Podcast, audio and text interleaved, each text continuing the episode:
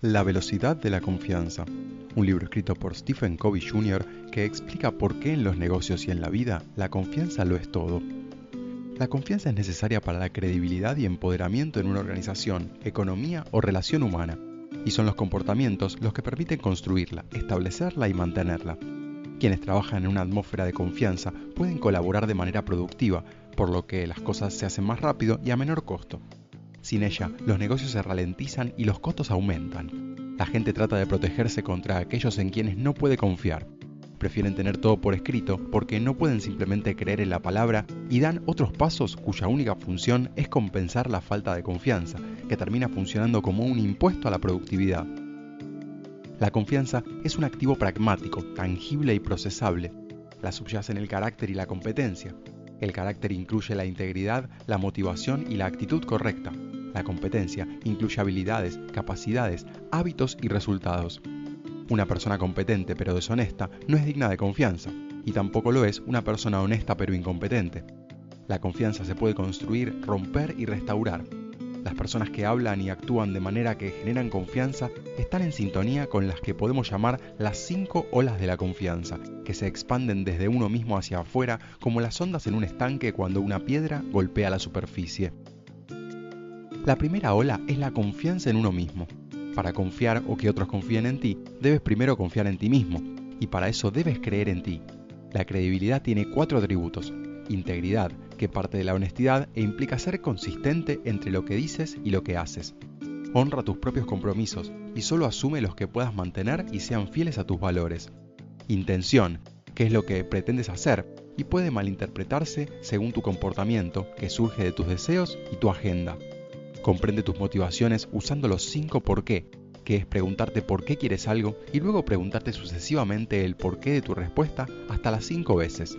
Finalmente, exprésalas. Capacidades, que son definidas por tus talentos, actitudes, habilidades, conocimiento y estilo.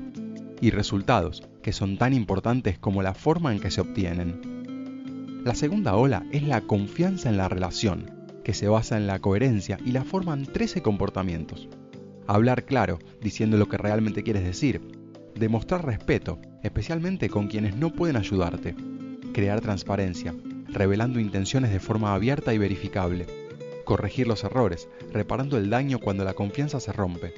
Mostrar lealtad, dando crédito a los demás frente a ellos y a sus espaldas.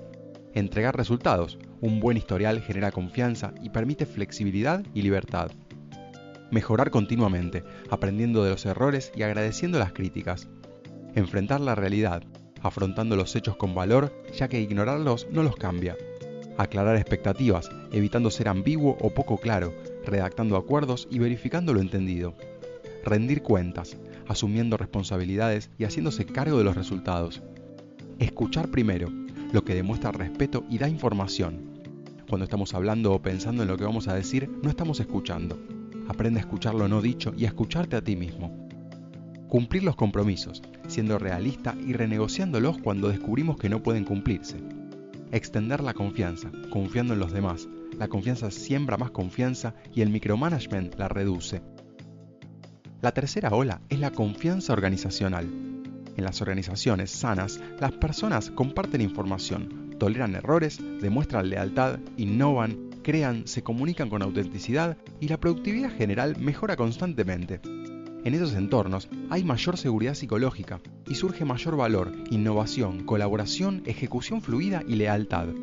Por el contrario, en las organizaciones de poca confianza, la gente está en una actitud defensiva y por lo general el trabajo se disfruta menos y tiende a no hacerse bien. Suelen tener administración redundante, bajo involucramiento de los empleados y alta rotación. La poca confianza produce burocracia, lo cual reduce la confianza y es un círculo vicioso. La cuarta ola es la confianza del mercado. Los negocios se hacen a la velocidad de la confianza. Las marcas están muy relacionadas con la confianza. Las personas toman decisiones de compra en función del grado de confianza que tienen en las empresas. Los comportamientos más importantes de las empresas para con la gente son hablar con franqueza, crear transparencia y escuchar al cliente. La quinta ola es la confianza social, que en una sociedad sana la gente suele darla por sentada, y cuando es alta, las personas tienen más oportunidades de colaborar y cooperar y por consiguiente surgen más opciones.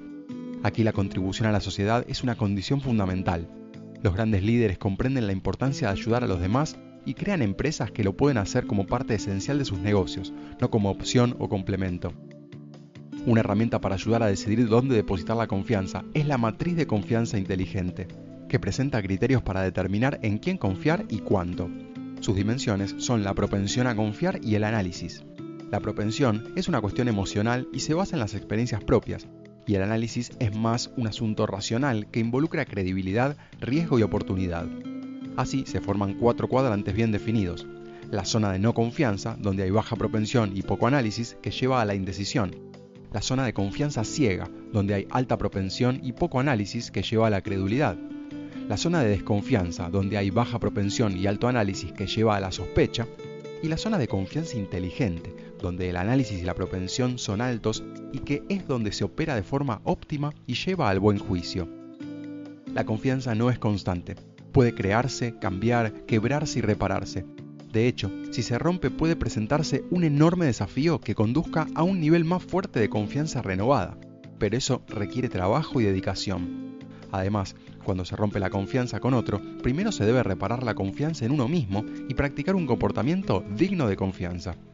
Eso también puede ayudarte a hacer lo más importante cuando otros rompen tu confianza, evitar juzgar precipitadamente y aprender a perdonar. La confianza implica riesgos, pero un riesgo bien gestionado produce recompensas, así que desarrolla tus habilidades para lograrlo.